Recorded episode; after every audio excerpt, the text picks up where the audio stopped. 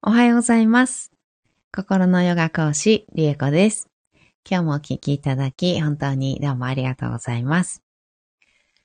今日は6月10日土曜日です。えー完璧充足感のマントラは18日目になりました。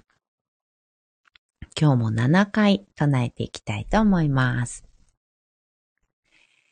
えー、18日目なのでね、もう終わっちゃいますね。21日連続でね、唱えておりますので、21日終わったら、次は、えー何、なんかリクエストいただいてましたね。えーっと、あ、うーんと、朝とまかな？うん。えー苦しみから苦しみのない方へ導くマントラっていうふうに言われてるんですが、えー苦しみから苦しみのない方へ、痛みがある方から痛みのない方へ、暗闇から光の方へ、ね、導くマントラっていうふうに言われています。それをね、えー今のマントラが21日間終わったら、今度ね、そちらのマントラ、それもちょっと長長めかな。長めなので、7回、えー唱えていくような感じにしていきたいと思っています。池井さん、おはようござる。おはようございます。ありがとうございます。はい。ではでは、ね、えー、残り少なくなってまいりました。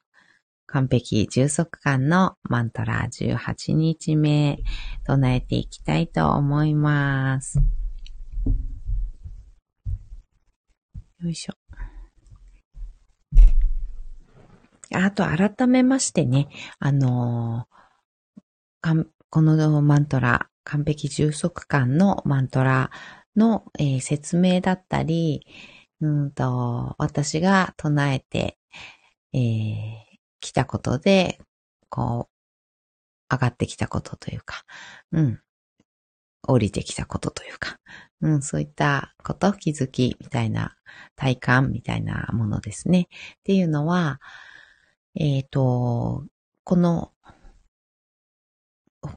うんと、配信のキャプションのところにね、ざーっとご説明が書いてあるのと、あとは1日目ですね、このマントラの完璧充足感のマントラの1日目の放送を聞いていただくと、その、うん、マントラの効果というか意味というか、そういったものね、あのーお話をしていますので、よろしかったら、えー1日目の配信聞いてみてください。はい。では、座を見つけていきましょう。骨盤を立てます。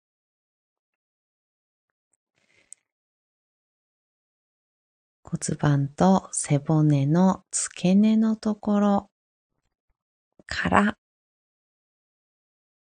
背骨をこうバラバラにね、一つ一つをこうバラバラに動かしていくようなイメージで、前後、左右、螺旋を描くように動かしていきましょう。背骨を自由にしてあげる感じ。こう規則的に動かさなくて結構です。ご自分が動かしやすいところ、動かしにくいところ、感じながら。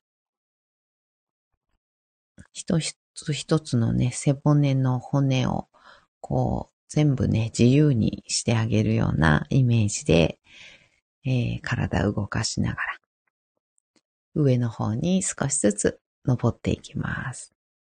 空に向かって背骨を伸ばしていくような、育てていくようなイメージです。結構骨盤と背骨の付け根のところね、動かない感じ、硬いなぁ、みたいな感じする方ね、あの、いらっしゃると思います。動かすってなんだろうみたいなね、感じがするぐらい結構固まっている方もいらっしゃると思いますので、ちょっとね、今日はこの背骨動かすのね、ちょっと長めにやっていきましょう。で、一つ一つを動かすようにして、上に登っていくと、よりこう、ご自分で動きやすいところとか、あ、なんかここすごい硬いみたいなね、あの、一体があったりね、します。で、ウエストのあたりは割と、あの、動きやすいと思います。皆さんね、ウエストのあたりは割と動きやすいのかなっていう印象。で上に上がってきて、肩甲骨のちょうど、えー、下のあたりのかな。肩甲骨の下のあたりから、肩甲骨の間の背骨ですね。そのあたりが、え、なんか全然動かないんだけどっていうぐらいね、動きづらい感じするかもしれません。本当は、ここの、えー、胸椎と呼ばれる肩甲骨の間周辺ですね。うん、にある骨背骨が一番ひねりとかね、動きがいい、あの、骨なんはずなんですけど、あの、現代人ここはかなり硬くなっているようです。この胸椎でひねってあげると腰に負担が少ないので、あの腰と首でね、あの、ひねろうとするんですよね、結構ね。後ろ振り向くときとか、あの、首だけでひねっちゃったりとか、腰だけでひねっちゃったりとか、うん、するので、この胸椎ひねりを出してあげると、とっても楽にね、あの、後ろ振り向けたりしてくると思います。はい。では、首まで登っていったら、一番てっぺんに頭をポコッと乗せます。首の位置は、えー、スマホ首とかってね、最近、あの、近年言いますけど、うん、前に、だいたいこう、首の骨が倒れてる状態、うん、になってる方ね、多いと思います。多分ほとんどの方もしかすると、首前に出てるんじゃないかなっていうぐらいね、現代人は首が前に出がちです。顎を引いてあげる感じ。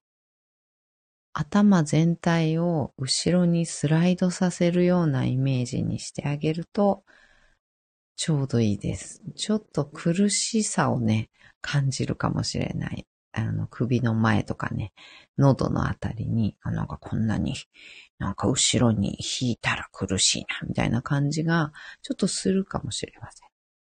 でもちょっとそのぐらい引いてあげると、首の後ろとか、肩甲骨の、えー、あたりっていうの、肩甲骨のちょっと上のあたりかな。うん、首の付け根っていうのかな。うん、首と肩の付け根あたりの筋肉がふわっと緩む感じ、感じられるかないつものスマホ見たりパソコンやったりしている状態の姿勢から首を少し後ろに引いてあげる感じ。頭全体を後ろにスライドするような感じにすると首の後ろ首と肩の付け根あたりの筋肉がふっと緩む感覚する方ね、結構いらっしゃるんじゃないかなと思うんですけど、まあ同時にね、ちょっと喉元は苦しいかもしれない。うん。もう固まり始めてる証拠です。喉が苦しいのね。その状態が、えー、負担少ないです。で、背中全体の負担が少なくなります。そうすると、えー、腰にももちろん、あの、腰痛の方とかね、うん、腰に負担少なくなりますし、あとはね、ぎっくり腰ね。ぎっくり腰も、このあの背中全体の日常的な張りうん。なんか硬くなっていた実はっていうね、そういう状態から結構ぎっくり腰にね、ある日なったりしますので、この首をちょっと引いてあげるだけで、えー、背中、腰までね、負担が少なくなるよっていうのをちょっとね、あの、頭の片隅に入れといていただけるといいかなと思います。はい。じゃあ、姿勢ね。こんな感じかな。一番楽な感じ。ここかな。力が抜けてる。背骨立ててるけど、力は抜けてるかなっていう状態の場所が見つかったら、肩の力を抜いて目をつぶりましょう。大きく息を吸います。吸い切ったところで少し止めて、全部吐きましょう。ご自分のペースであと2回繰り返します。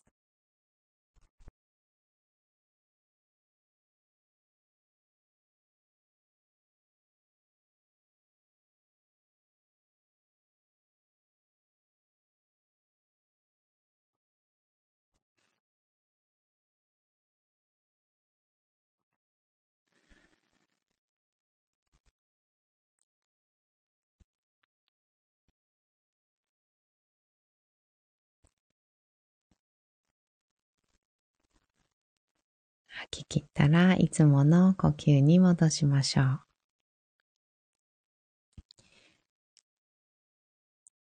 では、完璧、充足感のマントラ、7回唱えていきます。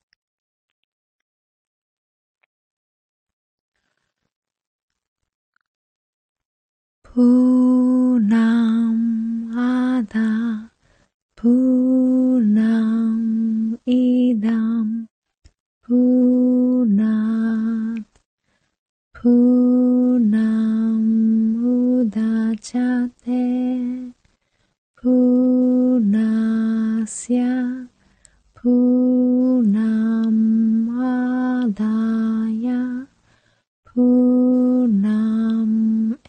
ァファシシャ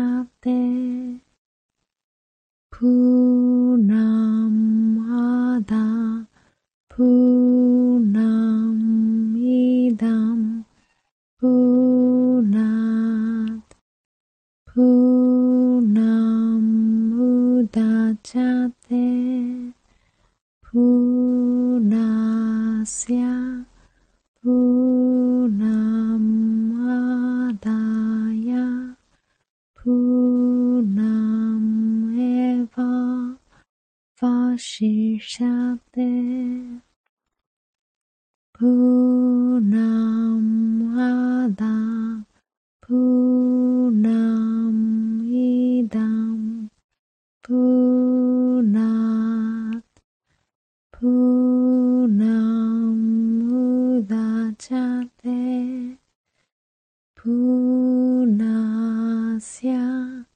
punam adaya punam eva vashishyate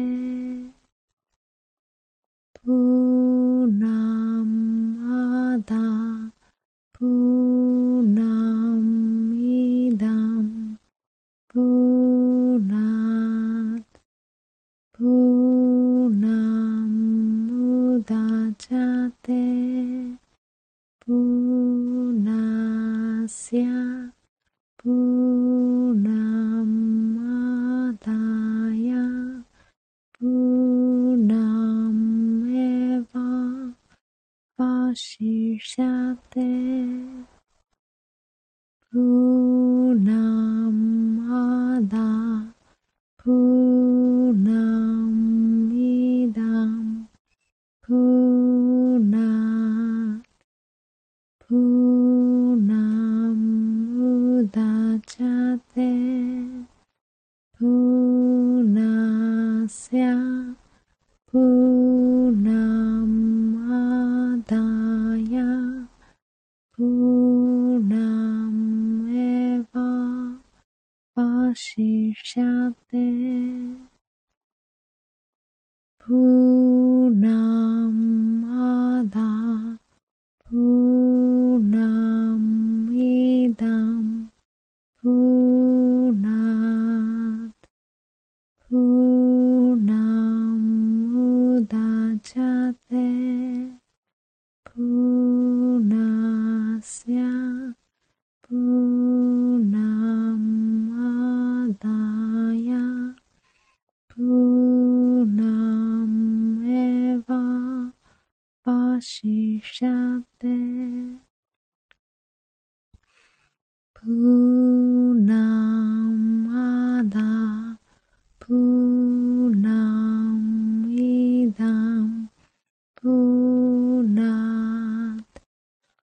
पूर्णं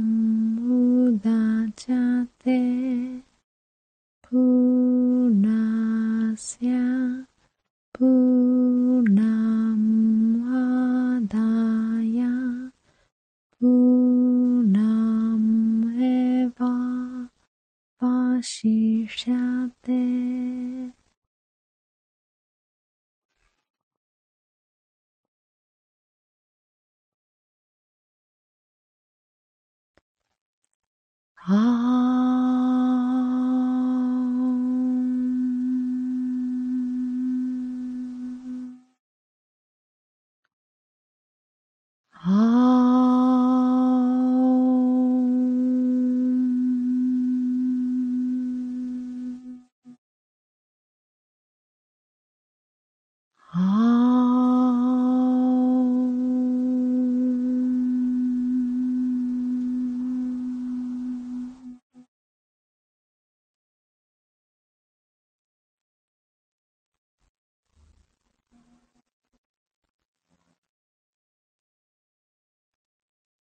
そのまま3分ほど瞑想を続けましょう。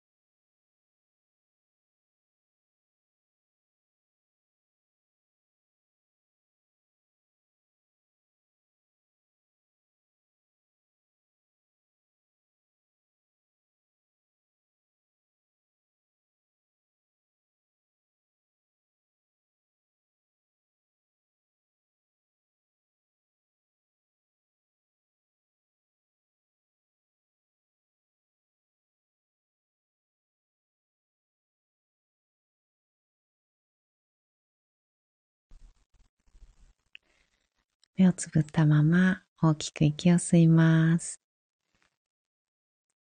吸い切ったところで少し止めて、全部吐きましょう。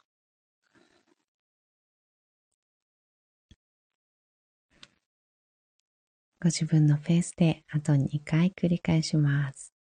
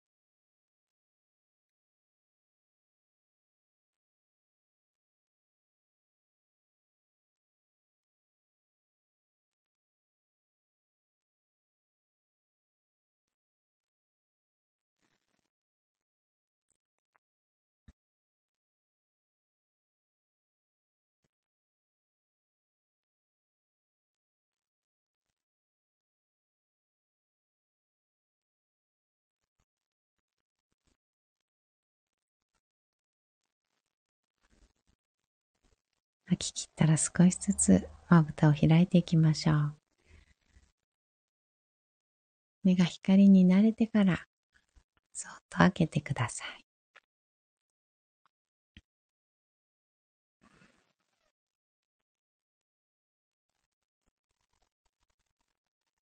目を開いたら、もう一つ大きく息を吸って、しっかり吐きましょう。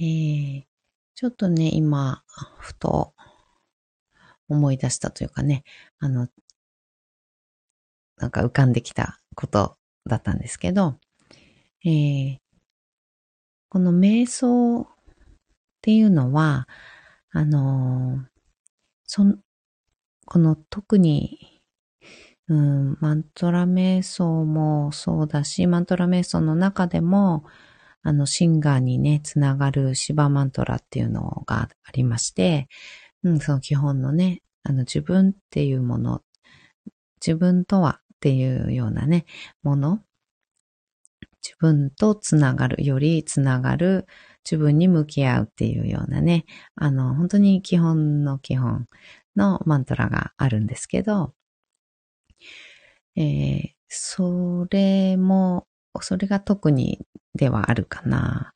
うん、でも全部かな。うん。なんですけど、あの、瞑想してると、ご自分、今、ご自分に必要なことっていうのが浮かんできたり、起こってきたり、うん、降りてきたりします。なので、えー、いろんなね、何かトラウマのようなものに向き合うきっかけであったり、今ね、向き合っていきましょうって、それがあなたに必要ですっていうことであれば、そのトラウマのようなものがね、湧いて出てくるようなね、あの感じがして、まあちょっとね、怖い思いしたりね、する、うん、方もいらっしゃるんですけどね。うん。あの、ただ、心を落ち着かせるとか、すっきりさせるとか、スンってね、こうなんか、なんていうのかな。あの、うん、なんていうの、こう正常な感じ？正常な、美しい、清らかな、あの、自分になるみたいなね。あの、なんかそういうもことだけではなくって、あの、本当に今自分に必要なことが起きてくるので、あの、ね、ガチャガチャする方もいらっしゃるんですよ。なんか掘り起こし作業、トラウマとかね、あの、思い込みとかね、うん、そういったことの掘り起こしが行われることによって、なんかね、もうぐちゃぐちゃ、いろんなのが、あの、嫌なものがね、出てくるとかね、そういうこともありますし、でもそれは今自分に必要だから、うん、出てくるっていう感じ。で、あとは、本当にね、真っ白になって、全然何も考えない。こう寝てんのか起きてんのか、なんだかよくわかんないっていうようなね、状態にストーンと入る方もいらっしゃいます。この方は、あの、日頃思考をね、すごく使っていたり、あの、感情の動きが激しかったり、あの、そういった意味で、こう、神経が疲れているっていうのかな。うん、神経が、あの、疲れていたりする方は、あの、ただただ純粋にそこをこう休ませてあげてくださいねっていう。休みたいよ、神経をこうスーンとね、あの、フラットな状態に戻す時間が欲しいよっていうようなことであれば、ストーンとね、こう、無の状態みたいな感じになったりもします。うん。無の状態になるのが素晴らしいとかっていうことではありません。うん、そういうふうに思いがちですけどね。うん、すごくそういうふうに、あの、そういうのを目指したり、そういうのがいいんだろうな。私そういうふうに、あの、慣れないから瞑想苦手なんだよね、とかってね、あの、言われる方結構多いです。うん、そういうイメージとしてもね、瞑想ってありますよね。うん。なので、あの、そういうふうにするのが正解で、それを目指さなきゃいけないっていうふうに思いがちなんですけど、全くそうではなくて、えー、その方は本当にもう何も考えたくないっていうかね、あのもう、ご自身がね、本当の潜在意識っていうかね、何も考えない時間が必要。神経を休める時間が必要っていうようなことで、そういう風になっているっていうような感じなんですね。で、あの、瞑想に慣れてきて、それで、あの、なんていうのかな。落ち着くっていうかね。落ち着くっていうことももちろんありますけどね。あの、無の状態になるっていうことももちろんあるんですけどね。で、あとは、あの、瞑想してると、眠くなってね、もう寝ちゃうんですっていう方、うん、もう結構多いです。ビギナーさんとかだと特にそうかもしれない。ビギナーさんで多いのは、そのまま寝ちゃうんです。瞑想できないんですっていう方と、あとはもうざわざわして、もうじっとしてられないんですっていう方が一番多いかな。その二つのパターンの方が一番多いかもしれないんですけど、集中して黙って、あの、目閉じて、あの、いられないっていうのかな。うん。それか眠くなっちゃうか。うん。寝ちゃうか。うん、どっちか。で、それも今必要だからサインが出ているということなんですね。あの、寝ちゃう方は寝不足です。寝不足です。とにかく寝てほしいんです。体はね、体も自分がね、うん、自分自身はもっと寝たいっていうのが上がってきている。その自分に今必要なことが起きているだけです。なので、瞑想してると寝ちゃうよ。あの、このね、マントラ瞑想、あの、聞いていただいてると寝ちゃう方ね、結構いらっしゃいます。うん、寝ちゃうんですって気づいたら寝てましたとかね、いう方すごく多いんですけど、あの、いいんです。寝てください。ゆけいさん、うんうん、首がもげそうになりながら聞いています。ねえ、本当にゆけいさんはもうね、体、それを体感されましたもんね。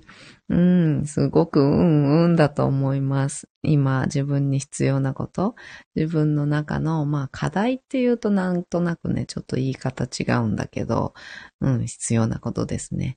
うん。それを、こう、こう、なんて、変容させていきたいこと？うん。自分自身が、自分の真我が、ちょっと変容を望んでいることっていうところにフォーカスされて、それがこう現実としてサインとして出てきたり、湧いてきたり、降りてきたり、うん、します。で、あの、寝ちゃう方、瞑想してて寝ちゃうよ、マントラ瞑想を聞いてて寝ちゃうよっていう方は寝不足なので、えー、寝てください。まず寝てください。うん。っていう感じ。で、昨日かな？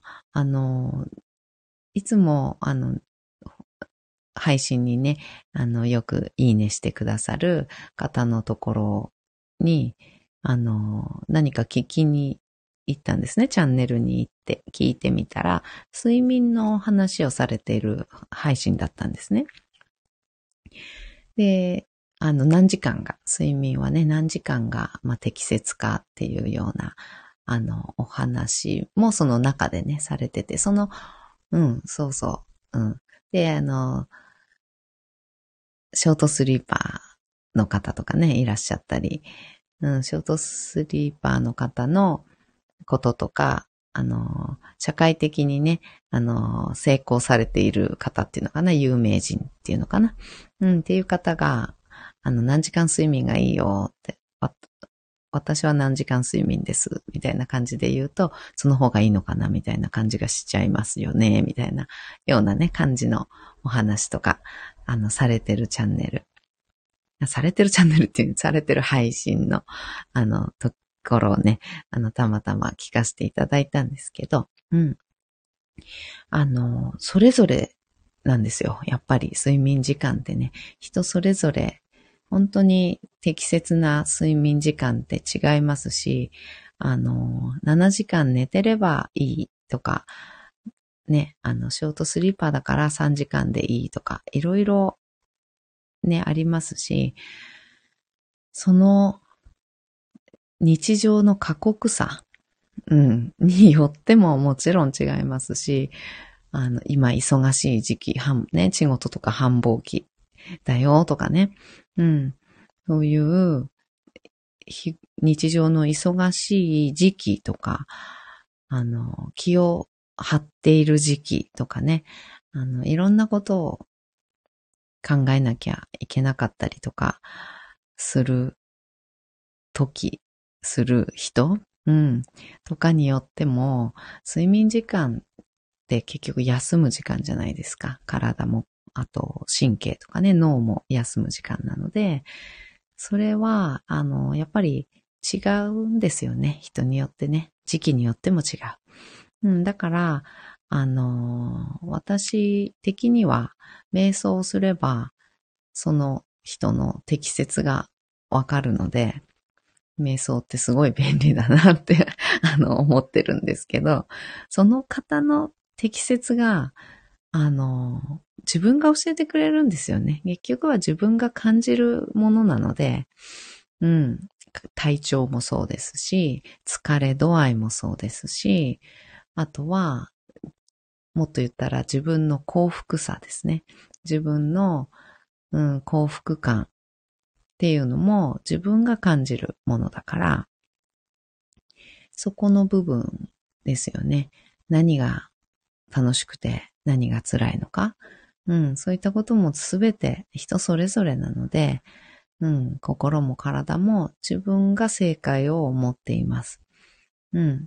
なので、その自分の正解ってじゃあ何なのよっていうのを、それ知りたいんだけどどうすればいいのよっていうのを、瞑想っていう手段があるよっていうふうにね、私は瞑想がまあ自分に、の中では一番本当便利だわって、手っ取り早いし便利だし、なんて素晴らしい、あの、方法なんだろうって、うん、あの、本気で、思ってるので、うん、すごくおすすめをしているわけなんですけど、あの、そういう風にね、瞑想をうん、なんていうのかな。なんか崇高なものだとね、ちょっと思いがちなイメージ、うん、そういうイメージがあったり、まあ、怪しいみたいに思ってる方もね、未だにいらっしゃるかもしれないんですけど、うん。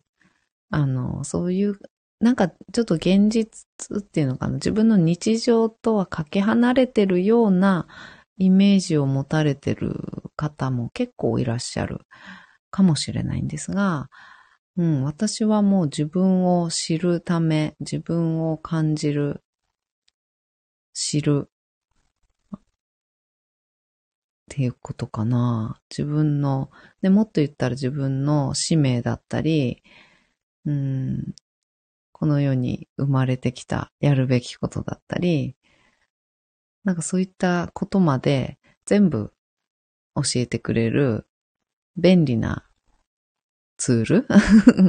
便利な方法っていう感じで考えています。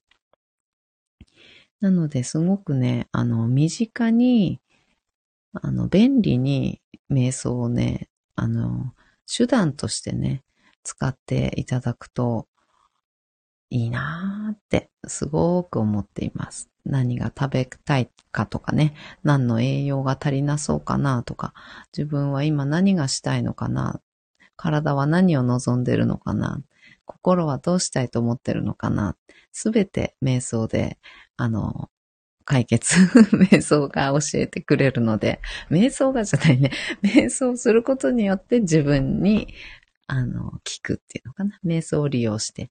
うん、瞑想をするっていうことで自分に聞くことができるっていう感じかな。うん。なのでね、あの、いろんな、あの、やっぱりお話、周りの方にお話聞く機会がね、あの、ご感想を聞いたりとか、うん、する機会が増えたりして、あ、ますますなんかもっともっと便利に、あの、使ってほしいっていう感じ。マントラ瞑想をもっと便利に使ってほしいなっていう感じがしております。うん。そんな感じですね、今日はね。うん。でした。はーい。ではでは、あ、今日はこの音、音声大丈夫でしたかね？割れてますか？今日の音声、どうだろう？なんか、最近、あ、最近、昨日だけか。昨日はね、すごい音割れしてしまって、うん。あ、大丈夫でしたか？ゆけいさん、ありがとうございます。大丈夫でしたよ。ありがとうございます。よかった。うん。よかったです。なん、昨日はね、何だったのか。わからないけど。昨日は他のライブでも、あー、割れてたかしら。あ、トラブったりしてました。あ、そうだったんですね。なるほど、なるほど。うーん。じゃあやっぱり昨日だけだったかな。うん。ならよかったと思います。うん、解決したようですのでね。よかったです。はい。ではでは、今日はこの辺でおしまいにしたいと思います。本日もお聴きいただき、本当にどうもありがとうございました。ではね、今日も一緒に進化を生きていきましょう。ではまた。バイバーイ。ゆけいさんお手振りありがとうございます。ゆけいさんありがとうございました。こちらこそです。ありがとうございます。